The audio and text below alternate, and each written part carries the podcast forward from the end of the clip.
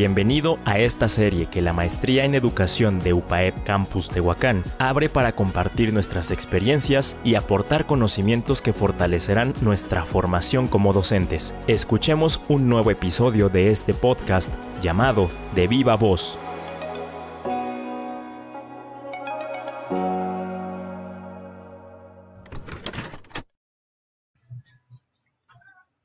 Hola, mi nombre es Mayra soy licenciada en psicopedagogía y actualmente docente en una universidad. Amo mi trabajo y por supuesto, igual que tú, me considero una profesora con vocación por su profesión. Hoy te quiero compartir una historia que hace no mucho tiempo viví siendo maestra frente a grupo en tercer grado de primaria.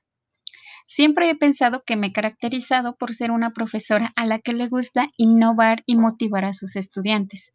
Pero un día esta innovación en un grupo que de 38 alumnos tenía 28 con rezago escolar, puesto que al ser una institución pública había atravesado ya por tres cambios de docentes en medio ciclo escolar. Y aquí es donde llego yo, dispuesta a conocer a mis estudiantes y con toda la emoción del mundo, como siempre, ganarme su cariño. Sé que tú, al igual que yo, siempre darías todo porque todos tus alumnos se integren a la clase, vayan a ella porque les gusta y porque quieren aprender.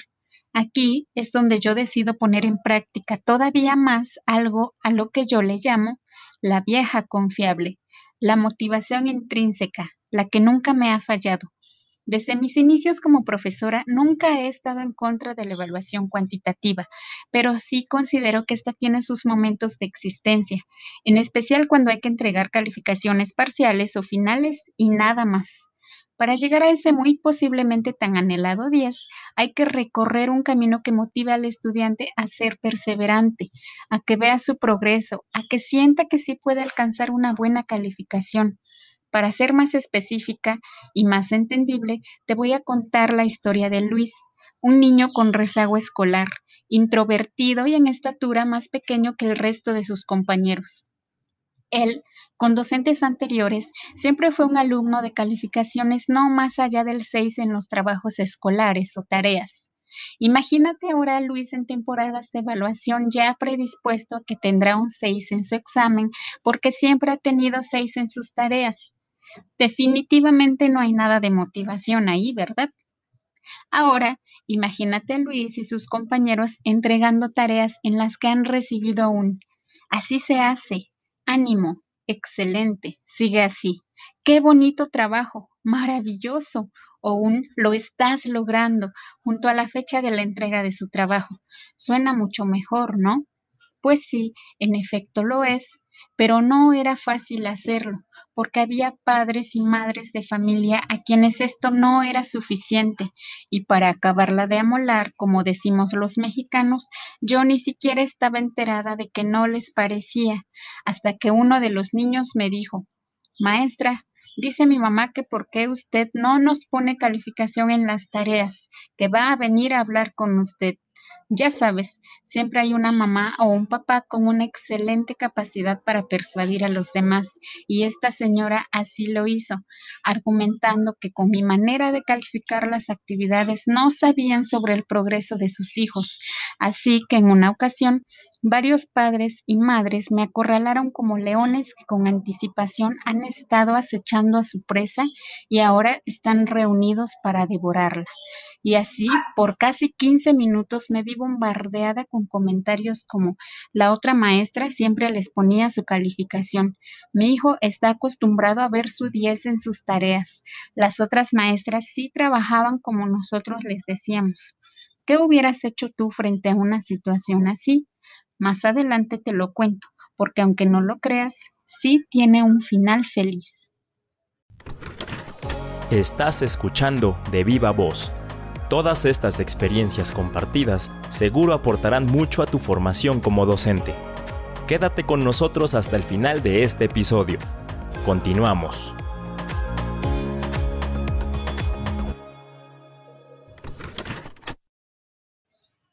Y bueno, aquí te cuento el final de esta historia. Como te comentaba, tiene un final feliz en el que terminé siendo una maestra muy estimada Después de haber dejado que se desahogaran, ahora era mi turno de hablar. Era comprensible que como todos se tuviera miedo a lo nuevo y mi forma de trabajo era totalmente nueva y diferente a lo que estaban acostumbrados. ¿Cómo resolví la situación? Aquí te lo cuento. ¿Has escuchado hablar sobre el efecto Pygmalion? En el que su premisa principal es que todo aquello que nosotros esperamos se hace realidad. Bueno, pues yo trataba de estimular esa confianza en los alumnos, en que ellos creyeran que sí lo pueden hacer, obviamente también abordando las actividades dentro del salón de clases de manera más dinámica. Así que los invité a quedarse a la clase, a que vieran cómo motivaba la participación de los alumnos lanzándoles una pelota que todos querían cachar porque indicaba que participarían a que vieran que esa confianza que el juego les daba para participar en la clase era la base principal de la mejora académica de todos. Pregunté a los padres después, al finalizar la clase, que si ellos creían que mi forma de trabajo no era suficiente para lograr la mejora de los aprendizajes, porque eso era lo que se buscaba, que los alumnos aprendieran. Y yo realmente veía mucho más motivados a todos por aprender porque todos los alumnos iban al escritorio con su libreta para que también les escribiera la felicitación por su actividad y porque siempre era una felicitación diferente e inesperada y no un número, no el mismo número todos los días. Y todos los presentes dijeron que sí, que sinceramente habían visto mejora en los aprendizajes. Les dije que aún faltaba mucho por recorrer, pero que era cuestión de trabajo y de tiempo, y que las evaluaciones futuras darían pie a que vieran los excelentes resultados que obtendríamos. Y digo obtendríamos porque les dije que éramos un equipo, que maestra, padres de familia y alumnos estábamos trabajando porque los estudiantes aprendieran. Y así fue. Al finalizar el curso, los estudiantes con rezago educativo habían mejorado hasta en un 80%. Esta historia es real y finalmente no me deja otra enseñanza más que ama tu trabajo y persevera en él. Cuando sabes que lo que estás haciendo tiene un fundamento, hazlo y atrévete a conseguir buenos resultados.